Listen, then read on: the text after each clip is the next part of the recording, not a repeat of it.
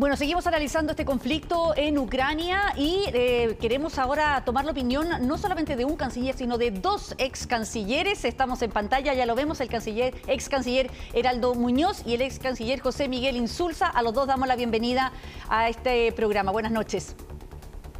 Buenas noches, ¿cómo está Mónica? ¿Cómo le va? ¿Qué tal? Buenas noches. Muy bien. Mire, la pregunta que le quiero hacer a los dos. Hola de, por todo lo que hemos visto ocurrido en las últimas 24 horas, ¿consideran usted que es un fallo de la diplomacia? Heraldo, comenzamos. Bueno, siempre cuando hay eh, un conflicto bélico, una invasión, es eh, fracaso de la diplomacia.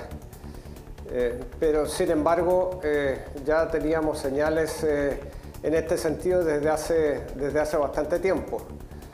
Ahora, en este momento, claro, hablan las armas, eh, pero ya llegará la hora de la diplomacia, porque nunca hay que dejar de lado las posibilidades de, conversar, aunque en este caso, por cierto, se trata de una, de una invasión, de un ataque armado que viola flagrantemente el derecho internacional de un Estado independiente y soberano eh, y su integridad territorial.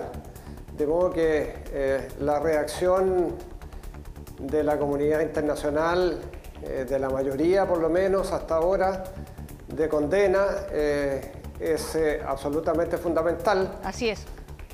Pero a mi juicio, aún en los conflictos mayores siempre hay que tener el horizonte del diálogo y, de la negociación para, para que no paguen los inocentes. Las, las víctimas siempre son generalmente civiles y, la, gente más eh, desprotegida, mujeres, niños, jóvenes. Veamos lo que opina José Miguel Insulza en este sentido, porque hoy día el presidente Zelensky desde Ucrania dice que se siente abandonado, solo. Bueno, yo creo que este es un fracaso de la diplomacia, efectivamente, Mónica, y desde hace por varias décadas. Cuando terminó la Guerra Fría existía en esta, en esta parte de Europa, existía una estructura estaban los acuerdos del Helsinki sobre la paz, la, paz y la seguridad europea, que ponían el límite bastante estrictos a los cambios de frontera que se podían hacer. Claro, fundamentalmente porque estaban detrás de ellos las dos superpotencias y de alguna manera eh, la, la, distensión que se buscaba eh, hacía que hubiera, hubiera, disposición a comprometerse a no cruzar fronteras, a no cambiar en ninguna dirección, etc. Ahora eso desapareció pero los acuerdos que porque desapareció la Unión Soviética, pero los acuerdos con Rusia no llegaron nunca. No se buscó una nueva estructura de poder en la zona y eso dejó una, primero le creó una cantidad de problemas eh, políticos y económicos en esos países, no solamente en Ucrania, en todas partes. el dato más notable probablemente es la, caída de la población de esos países, como han caído, el aumento de la pobreza, etc.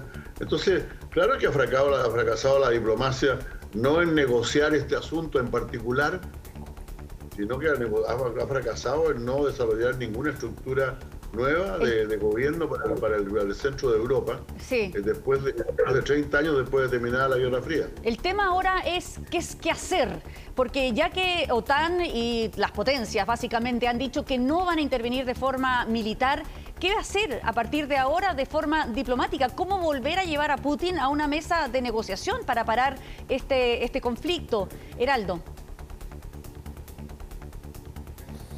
Bueno, un, camino son las sanciones, pero las sanciones eh, no tienen efecto a, corto plazo.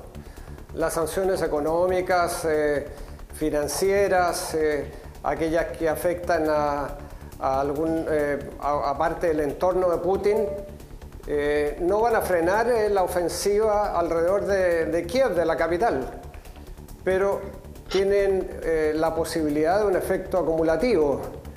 Y eso puede significar eventualmente que Rusia haga un balance de los costos y los beneficios para eventualmente volver a la mesa de negociación quizás en mejores términos, porque su avanzada bélica probablemente le va a generar mejores condiciones para estar en una mesa de negociación, irónicamente.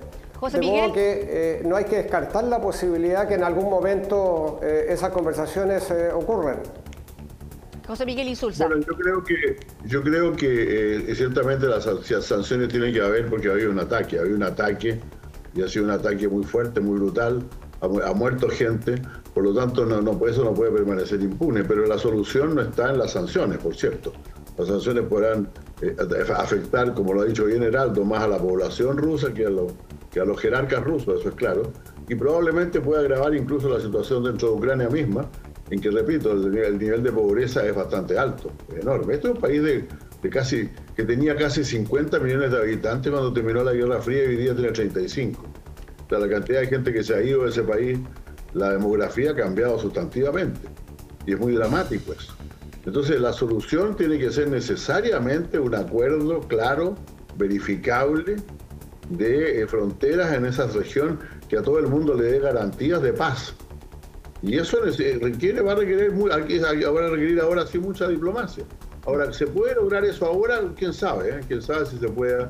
Porque cuando se desatan la guerra, cuando, se empiezan los, cuando empiezan a disparar, las cosas cambian bastante y los rencores surgen y crecen. Y por lo tanto vamos a pasar algunos días ingratos de represalias y de malos tratos, etcétera. Pero creo que finalmente la única solución es una estructura, es una clara estructura de paz y de seguridad que, que, proteja a todos estos países que están ahí, que no son solamente, no es solamente Ucrania, es Ucrania, es Georgia, es, eh, Moldavia, es, eh, es, el centro de Europa, el centro de Europa que alguna vez los geopolíticos llamaron el centro del mundo. Claro. Eh, realmente que, quedó absolutamente... Y eso ya ha pasado antes también. Claro ha aprovechado Putin. Putin ha aprovechado esto, ha aprovechado un cierto vacío un cierto, una, una cierta indiferencia que el mundo ha tenido respecto de esta región. Muy bien, muchas gracias eh, por su opinión experta a los dos ex cancilleres, Heraldo Muñoz y José Miguel Insulza. Que estén muy bien, buenas noches.